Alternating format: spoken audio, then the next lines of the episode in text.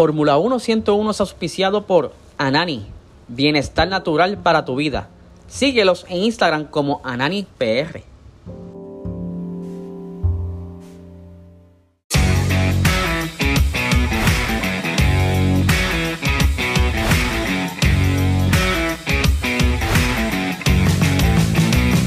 Esto es Fórmula 1 101.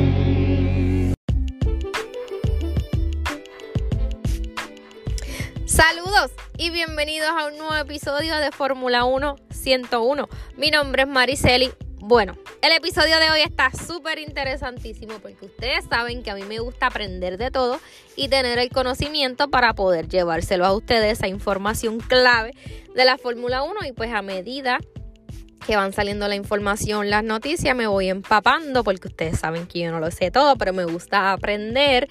Y pues dentro de las noticias que he leído, pues salió un tema muy interesante que no sé si muchos de ustedes conocían, pero yo no. Y eso como que eh, fue la bombillita que se encendió en mi cerebro y dije, wow, esto está increíble para poder llevar al podcast y poder explicárselo porque a mí me encanta todo lo que yo aprendo y me apasiona, pues me gusta transmitírselo a ustedes. Bueno, antes de comenzar el episodio de hoy y decirles de lo que les voy a estar hablando, quisiera recapitular o repasar un poco de lo que les he hablado anteriormente en, algún podcast ah, ya hace algún tiempo y es que yo les había mencionado sobre Andretti. Y su afán de querer entrar a la Fórmula 1 les había mencionado también que él quería entrar para el 2024 cosa que veo imposible pero ahora se dice que para el 2026 y esto es una fecha importante porque ahí es donde comienza una nueva era en la Fórmula 1 sobre todo de motores porque van a haber cambios. Ahora los motores están en congelación hasta el 2025 su desarrollo como tal. Ya en el 2026 son nuevas regulaciones creo que de motores y, de chasis. Todavía no se sabe cuándo va a entrar Andretti, pero se le ha obstaculizado poder entrar como un equipo nuevo porque hay escuderías que no lo ven con buenos ojos porque eso va a afectar mucho su bolsillo. ¿Y qué pasa? Muchos dicen que Andretti no, no aporta como que mucho a la Fórmula 1, no añade valor. Es una, es una compañía, un equipo americano que sí ha, tenido competencias internacionales en otra categoría como Indy, yo no sé qué otras más, yo creo que se los había mencionado, eh, pero como que los equipos dicen, qué beneficio tú me das entrando a la Fórmula 1, qué añades, qué valor tú le añades a la Fórmula 1 que yo me pueda beneficiar. ¿Qué tú traes que me beneficie, eh, obviamente económicamente, que sean ganancias? Tú tienes que aportar más de lo que te vas a ganar. Eso es lo que dicen muchos equipos. Entonces ellos decían que Andretti solo es como que no. Entonces, en estos días salió una noticia donde Andretti se asocia con Cadillac y con General Motors, obviamente eh, empresas reconocidas mundialmente, Cadillac con un buen pedigrí en deportes del del automovilismo pero aún así hay equipos que se oponen. Sin embargo, este Audi se anunció con bombas y platillos, eh, este, hasta un prototipo de monoplaza y un diseño de monoplaza hicieron. ¿Por qué? Porque pues los equipos dicen pues que Audi pues sí aporta valor a la Fórmula 1, sin embargo Andretti no.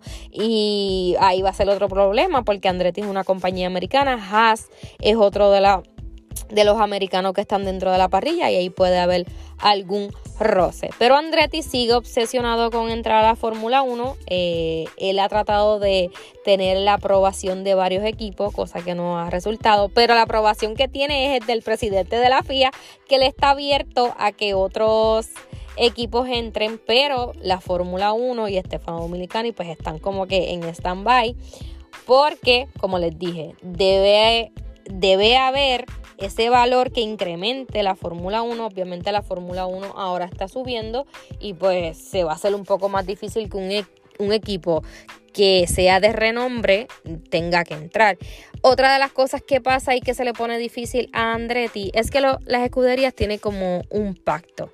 Dicen que es un pacto de caballeros donde este no permiten que otros equipos entren. ¿Y qué pasa con esto? Los equipos están obsesionados con que sean nada más 10 en la parrilla porque eso afecta a sus ganancias. Ustedes saben que la Fórmula 1 eso es un negocio de dinero, todo se mueve a base de dinero, obviamente a medida que pasa el tiempo, la Fórmula 1, y lo hemos visto, está eh, aumentando significativamente, está atrayendo más gente, más público, más publicidad, más circuitos, y eso significa más ganancias. Más ganancias por todo, derechos de televisión, eh, derechos de los promotores que pagan para tener circuitos, publicidad. Esas ganancias que genera la Fórmula 1 van en un pote al final de temporada todo eso se divide entre los equipos. Esas ganancias se van a dividir entre los equipos. Obviamente, entre más equipos vayan a la parrilla, la división va a ser menor o la disolución eh, va a ser menor para los equipos. Por eso hay equipos que no permiten que en estos momentos entren, a menos que tú les aportes algo que esa repartición que les afectó, pues tú se la devuelvas, por decirlo de alguna manera. En el episodio de hoy les voy a hablar, y que está muy relacionado con Andretti y con los equipos están diciendo, del pacto de la concordia. Y ustedes dirán, ¿qué caramba es eso y qué tiene que ver Andretti? Pues Andretti no está dentro de ese pacto. Para poder entrar a la Fórmula 1 tiene que firmar ese pacto, tiene que estar de acuerdo con todo lo que dice ese pacto. Y precisamente es lo que les voy a estar hablando hoy. ¿Por qué traigo este tema? porque yo estaba viendo un video sobre la polémica que hay de Andretti, la Fórmula 1 y la FIA y por qué se le estaba haciendo tan complicado entrar y salió el Pacto de la Concordia y yo dije, ¿qué? Yo nunca había escuchado eso. Sí he escuchado lo que hay dentro del Pacto de la Concordia, pero no sabía que se llamaba de esa manera y esa fue la luz que me vino para poder explicarle qué es el Pacto de la Concordia, cuánto dura, ¿Qué se incluye dentro de este pacto y qué significa para la Fórmula 1? ¿Sería bueno? ¿Sería malo? Así que vamos a darle. Bueno, empecemos. ¿Qué es el Pacto de la Concordia? El Pacto de la Concordia es el reglamento que rige el campeonato de la Fórmula 1 y al que deben comprometerse todos los sectores, todos los entes que intervienen dentro de la Fórmula 1, es decir, la Federación Internacional del Automovilismo, que es la FIA, la escudería y la misma Fórmula 1, la, el concepto total de la Fórmula 1.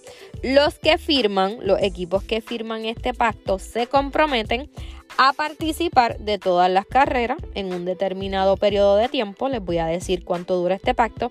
A cambio, ellos obtienen un porcentaje garantizado de los ingresos económicos y comerciales que se genera en esta competición. Como les dije, todo, todo es dinero.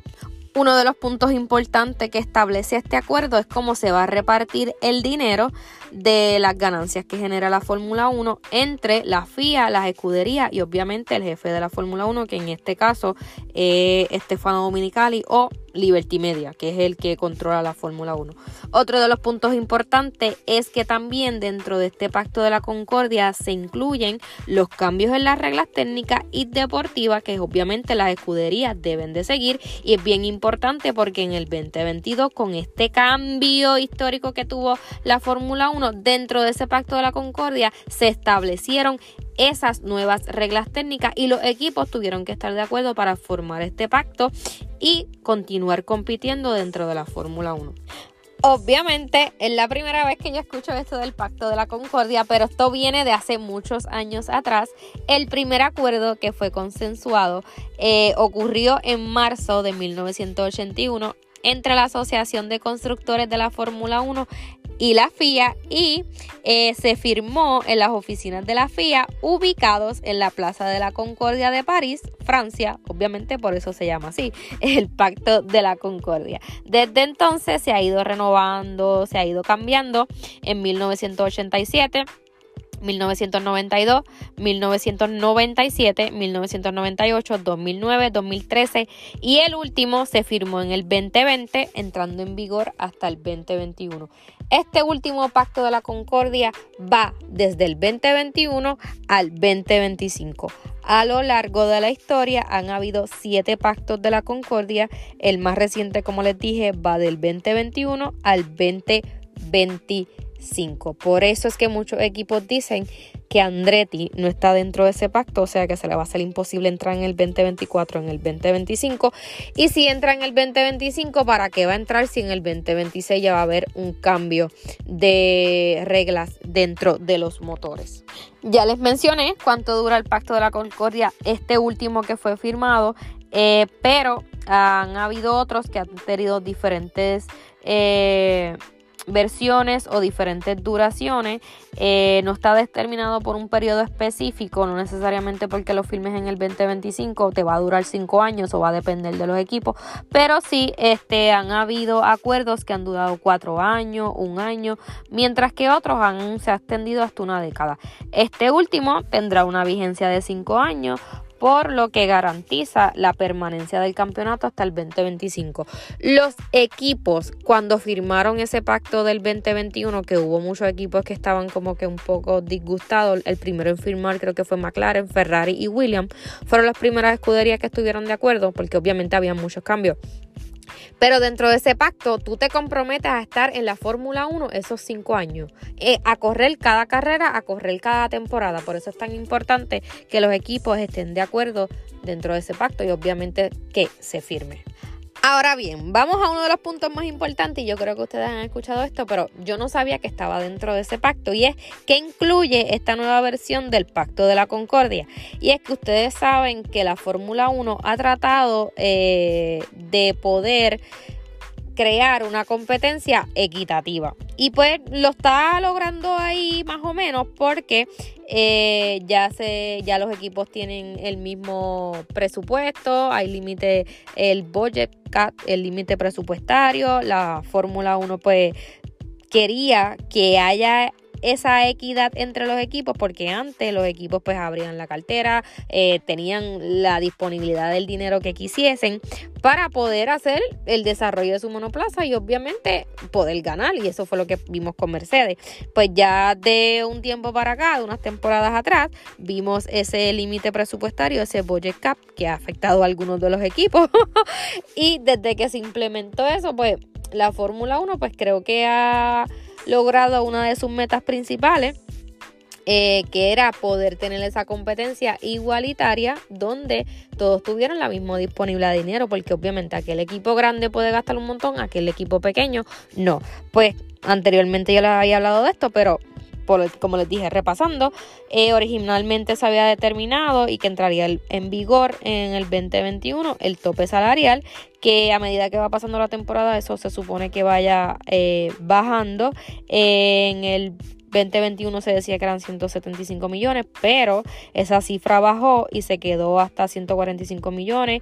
Ahora en las temporadas siguientes o en la anterior fueron 140 de millones de dólares para el 2022 y para el 2023 se dice que son 135 millones de, de dólares. Recuerden, y eso se lo voy a explicar en otro episodio, otro de los temas interesantes que tengo, es que ahora hay 6 sprint race. Y eso, pues, los equipos me imagino que se quejaron y eso viene con otro tipo de, de presupuesto que les voy a explicar en otro episodio, así que no me voy a, a desviar. Bueno, otro de los puntos importantes que se incluye dentro de este pacto de la concordia es el nuevo reglamento técnico. Ya hemos escuchado de eso, pero eso se incluyó en ese pacto que los equipos tuvieron que firmar y estar de acuerdo. Ustedes saben que en el 2022 fue una revolución, una evolución, un cambio histórico de la Fórmula 1 que lo que supondría o que garantizara una igualdad entre las escuderías, no solo que lograra eh, la equidad o la igualdad en términos económicos, sino que también con los monoplazas, que todos compitiesen bajo las mismas eh, reglas y bajo el mismo concepto del monoplaza, porque la idea de la Fórmula 1 es que el campeonato no se definiera por quién tiene el mejor automóvil o el mejor monoplaza, sino por quién verdaderamente es el mejor piloto. Pero lo que, lo que ellos no saben es que eso es una combinación entre monoplaza y piloto, porque tú puedes desarrollar un buen monoplaza y tener un mal piloto y pues no te va a dar resultado. Es por ello que con el fin de querer lograr eso se hace eh, o entra en vigor lo que es el reglamento técnico que ustedes saben que fue en el 2022 donde se introdujo una nueva aerodinámica para los monoplazas, eh, el efecto suelo para que esa turbulencia pues no eh, sea impedimento o impidiera que haya esa competencia cuerpo a cuerpo entre los monoplazas, que haya más rebases, cosa que no vimos porque creo que el 2022 fue experimental, pero ahí vamos. Otro de los cambios dentro de las reglas fue el aumento del peso mínimo del monoplaza de, de 743 a 768 kilos en las unidades de potencia, donde se mantienen el MG UH y el MGUK, aunque obviamente también se introdujeron bombas de combustible y eh, proveedores exclusivos que sean de turbos o batería, el, el, cambio de combustible, que era el 20% totalmente renovable, que ellos tenían que seguir esas especificaciones, entre otras reglas técnicas que estaban dentro de ese pacto, que cada equipo tenía que saber a lo que se atenía y tenía que firmar ese pacto. Otro detalle importante que se encuentra dentro de, este pacto de la concordia fue un nuevo reglamento deportivo eh, que también entró en vigor en el 2022 y que aseguraría la igualdad y dar mejores condiciones laborales dentro de la Fórmula 1. La Fórmula 1 quiere todo que seamos igual. Eso es bueno porque en condiciones iguales todos podemos competir de la misma manera. Pero eso no quiere decir que va a tener éxito. Dentro de esta nueva reglamento deportivo, pues se estipulaba que había un límite de grandes premios de 25 por cada temporada. Ya no existiría pues la jornada de los jueves. Eso se utilizaría para ruedas de prensa o verificaciones técnicas. Habría un toque de queda para garantizar que los trabajadores descansen, claro está. Y las novedades técnicas probadas en la prueba del viernes no podrían usarse en el resto del fin de semana. Los equipos deberían dar al menos dos sesiones de práctica para aquellos pilotos que no sean titulares, o sea, que sean reservas, que estuviesen en otras categorías. Aquellos pilotos jóvenes eh, tenían que darle oportunidad de montarse en un monoplaza. Esas eran algunas de las reglas deportivas. ¿Qué significa este pacto de la concordia para la Fórmula 1? Bueno, firmar ese pacto supuestamente era un paso eh, para que Liberty Media y la Fórmula 1 pues cumpliera sus objetivos, donde les dije nuevamente que todos estuvieran en igualdad de condiciones para este, poder competir, alcanzar esa igualdad financiera, técnica y deportiva y que todas las escuderías pues alcanzaran el éxito que requieren. No va a pasar de la noche a la mañana, esto requiere tiempo, eh, lo vimos el año pasado, obviamente todos empezaron desde cero, el 2022 todo fue nuevo, pero vimos como Red Bull pudo dominar, como obviamente Ferrari resurgió, por decirlo de alguna manera, quedó en segundo lugar. Eh, pero vamos a ver qué sucede a través de, esto, de estos años. Vamos a ver en el 2023. Ya los equipos tienen conocimiento, saben a lo que van, saben cómo construir, saben cómo eh, solucionar los problemas que le dieron en el 2022. A ver eh, cómo funciona. ¿Este pacto de la concordia es bueno para la Fórmula 1? Bueno, a mí, para mí, este, sí. Porque creo que reúne todo lo que hace funcionar a la Fórmula 1 y los equipos, pues obviamente ellos saben eh, lo que tienen entre sus manos, lo firman y se están de acuerdo. Como les dije, los primeros en firmar en el 2021 fue Williams, Ferrari y McLaren. Eh, fueron los que firmaron eh, este, este acuerdo se firmó en el 2020, pero entró en vigor en el 2021, eh, donde la Fórmula 1 quedó como que súper emocionada porque todos estuvieron de acuerdo porque pasaba. Iban a tener carreras más reñidas, eh, los fanáticos iban a, hacer más, iba a haber más atracción hacia el deporte porque entraba en vigor el cambio. Y pues este, este pacto de la concordia es lo que incluye todo lo que se está viendo en este 2022, 2023, 2024, 2025. Ya en el 2026, me imagino que habrá un nuevo pacto de la concordia, vamos a ver qué incluye y si eh, los equipos están de acuerdo. Nuevamente, como les dije anteriormente, Andretti no está dentro de este pacto. Y para finalizar, es un detalle muy importante que estuve leyendo, es que como Andretti no está dentro de este pacto, los eh, equipos como que en, en su... Eh, ustedes saben que ellos se comunican, pues dentro del pacto del pacto, pues los equipos dijeron que como tú no estás dentro del pacto de la concordia, tú debes pagar 200 millones de euros que se dividirán entre los 10 equipos para compensar la desilusión o la pérdida de ganancia eh, cuando entra un nuevo equipo. Como les dije, ese pote que genera la Fórmula 1 se divida. Al entrar un nuevo equipo vas a tener unas pérdidas. Pues esos 200 millones que, que se generan cuando entra un nuevo equipo se va a repartir y pues eso compensa la pérdida que ellos tienen. Y eso también fue estipulado por los equipos. Obviamente los equipos no van a perder, no son gansos.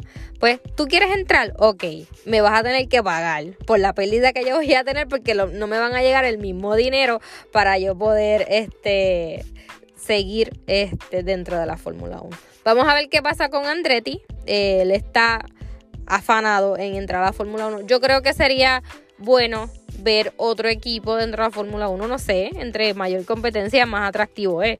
Así que vamos a, ver qué sucede. Bueno, hasta aquí este episodio, espero que me hayan entendido, espero que les haya gustado. Me pueden conseguir a través de mi red social eh, Instagram, Mariceli F1, y me pueden poner cualquier temita.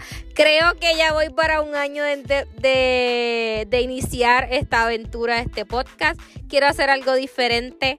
Eh, para el añito de mi podcast. No me acuerdo bien la fecha, sé que es en enero, pero quiero hacer algo diferente, no sé, ustedes si tienen alguna sugerencia, bienvenida sea.